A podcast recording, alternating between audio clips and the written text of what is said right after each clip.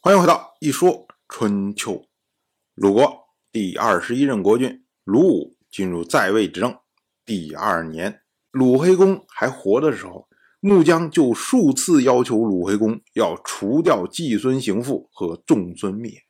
那如今鲁黑公一去世，那穆姜就等于失势了，只能任人宰割。季孙行父就趁这个时候有冤报冤，有仇报仇。我们要说啊。早在十一年以前，当时呢，季孙行父替穆姜去慰问新出嫁的女儿，回来的时候，季孙行父复韩义来说：“哎，你的女儿出嫁了之后，生活美满。”那个时候呢，穆姜还出来来拜谢季孙行父，并且付绿衣，然后呢，以示感谢。此情此景，历历在目。如今呢，却斗到了这种地步。春秋借君子之口来评价这件事情，他说啊，这是不合礼数的，礼不能逆行啊。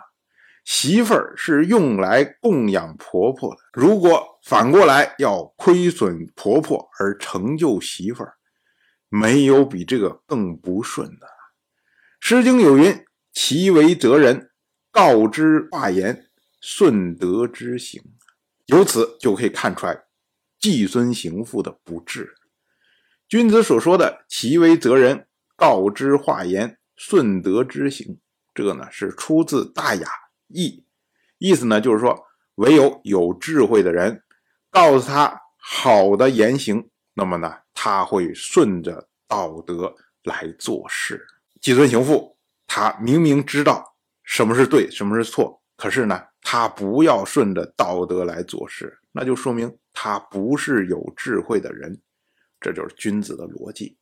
君子接着又说啊，况且穆姜他是鲁武的祖母啊，《诗经》有云：“为酒为礼，征必足比，以洽百里，降服恐邪。”君子所引的这句诗啊，是出自周宋丰年，意思呢就是说为酒为礼。然后呢，进献给爷爷奶奶，然后配合礼仪，就能普降福气。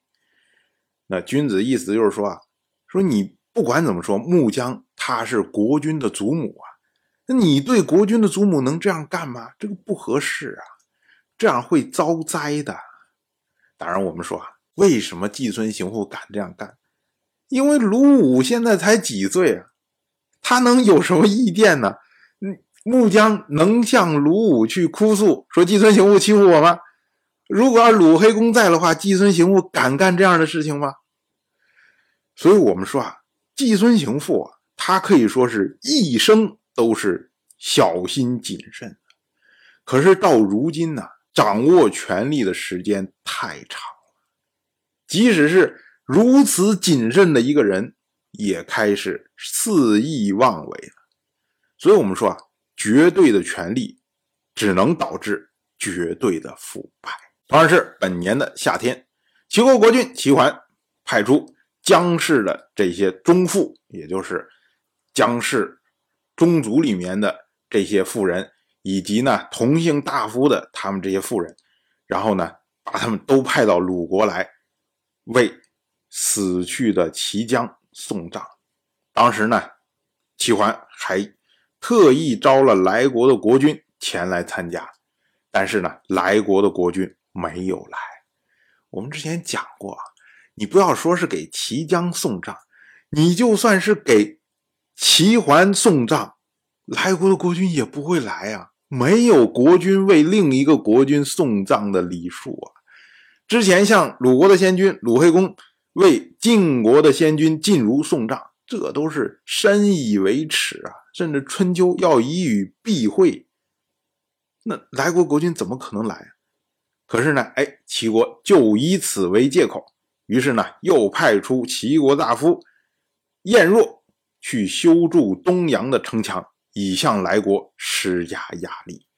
就是我春天的时候打你没打够啊，所以呢，我要再找茬儿再来对付你。